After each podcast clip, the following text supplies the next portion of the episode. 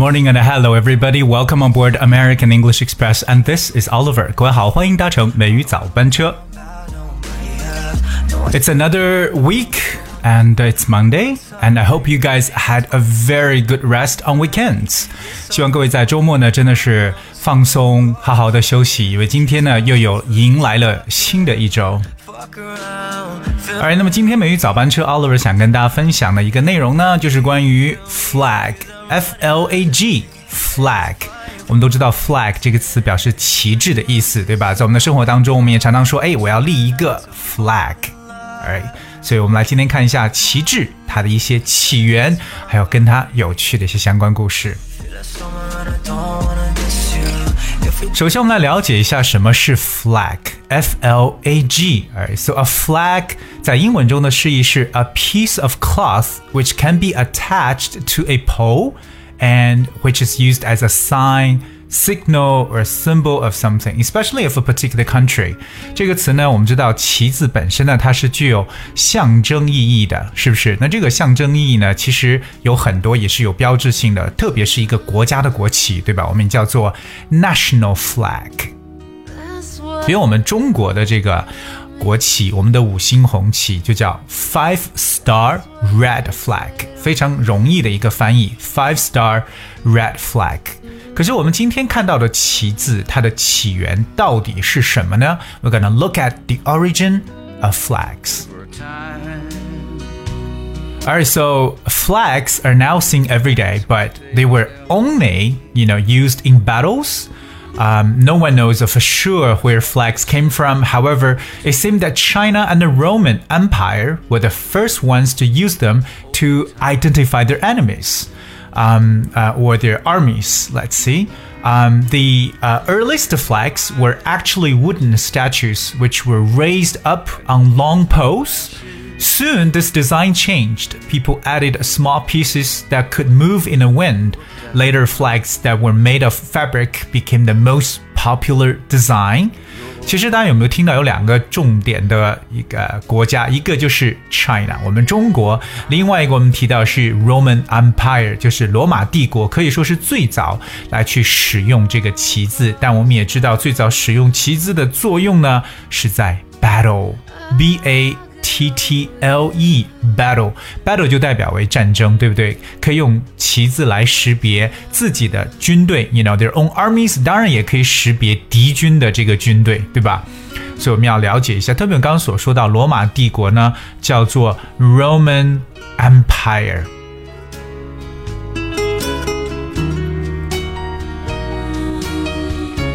OK，all、right。那么另外一个有一个词呢，跟大家去分享一下，就说其实啊、这个最早的这个旗子呢，它是用木质来去雕刻出来的。OK，并不是这种丝绸的或者说是布制的，最早是木质的。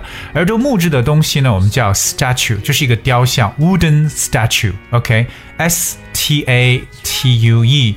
Statue 的意思本身呢，就是雕像。It's a large sculpture of a person or an animal made of stone or metal. OK，用石或金属做的这种雕像，我们叫 statue。大家知道比较出名的，比如说像纽约的这个自由女神像，我们叫 Statue of Liberty。说到旗子呢，还必须要知道就是这个旗杆，对不对？这个杆呢，我们用的是 pole，p o。L E pole. So a pole is a long, thin piece of wood or metal used especially for supporting things. OK，这就是我们所说的一个杆或者一个柱的意思。So the pole of the flag. 比如说这个卡车撞上了电线杆，你就可以说 the truck crashed into a telegraph pole. Right, so that's pole. 另外，我们说后来的旗子呢，是演变成为从这个木质的雕像，可能演变成为这种布料了，对不对？用布料来使用，在风中可以摇摆，所以我们用的布料这个词呢，用的是 fabric，f a b r i c，fabric。Fabric is cloth or other material produced by weaving together cotton, nylon, wool, silk, or other threads Fabrics are used for making things such as clothes, curtains, and sheets。就是我们所说的织物，对不对？就是能够去，你不管是用棉质的、尼龙的、丝绸的、羊毛的等等，总之用这种线，对吧？一点点编织起来的，我们叫做 fabric。所以我们刚刚再说一下呢，就是这个旗的来源。While no one knows for sure where flags came from, however，好，我们看到它 一个推断呢，就是 it seemed that China and the Roman Empire were the first ones to use them to identify their armies。Identify 就是一个识别的意思，对吧？旗子最早的目的在战争当中就识别自己的军队，当然也包括所说的可以识别敌军的军队。So the earliest flags were actually wooden statues which were raised up on long poles. 曾经是这种木质的雕刻。Soon this design changed. People added small pieces that would move in the wind. 好，这些小的布料因为在风中可以摇摆，所以呢，后来的旗子就全部改成为 fabric。当然，我们说旗子本身有一些重要的一些宗教意义。You know, flags are also important for religious reasons.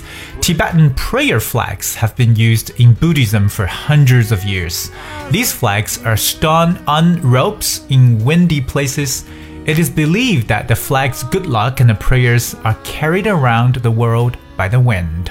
就宗教因素来讲呢，其实旗帜也很重要。那数百年来，像西藏的这种经幡旗，一直呢用于佛教当中。这些旗子是用绳子把它穿起来，挂在多风的地方。那也据说这些旗子会带来的这些好运，包括祈福呢，会随着风飘向全世界各地。所以我们把这种经幡呢叫做 prayer flag，只要在 flag 前面加上 prayer。P R A Y E R，我们知道 pray 做动词表示祷告的意思，so prayer is like the activity of speaking to God，也可以理解为祈祷，或者说我们所啊这个祷告的东西，对吧？都叫做 prayer。所以我们经常见到有求必应啊，May your prayer be answered。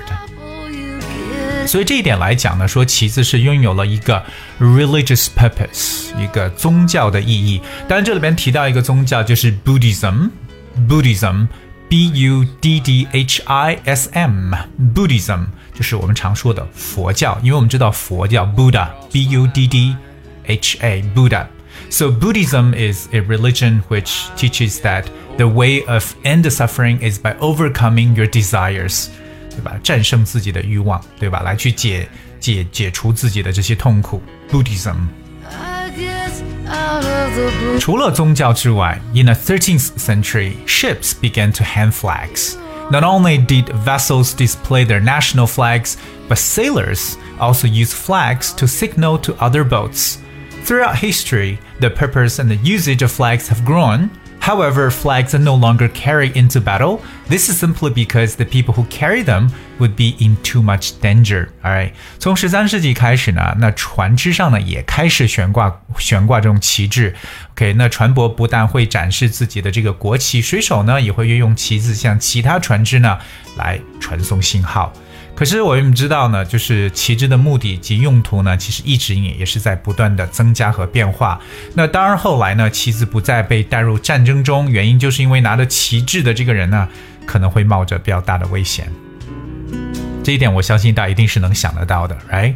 好，我们来看几个重点重点的词。第一个就是船只。我们说到船呢，除了说 boat 之外呢，有一个统称叫 vessel，v e s s e l。Vessel. So a vessel is a ship or a large boat. 对对，船的统称或者说比较大的这种船只呢，我们都可以叫 vessel。所以今天我们去了解了一下和这个啊、怎么讲，就是 旗帜相关的一些来源，对吧？我们知道有最早起源于中国和罗马帝国。那也有说到旗子在宗教上面的使用，包括呢在航行方面的一些使用。And also learned that the earliest um, flags were actually wooden statues, and later that were transferred into fabric.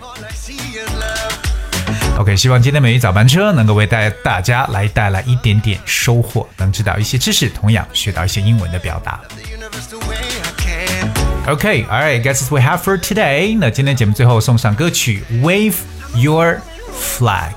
Hope you guys enjoy and thank you so much. I'll see you tomorrow.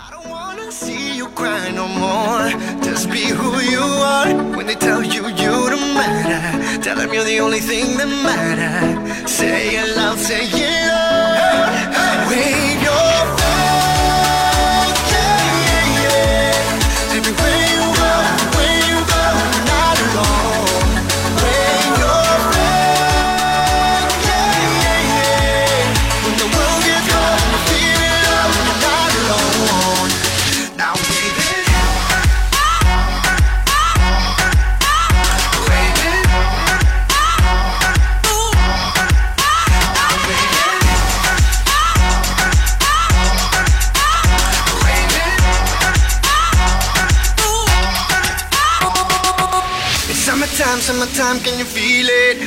is in the air.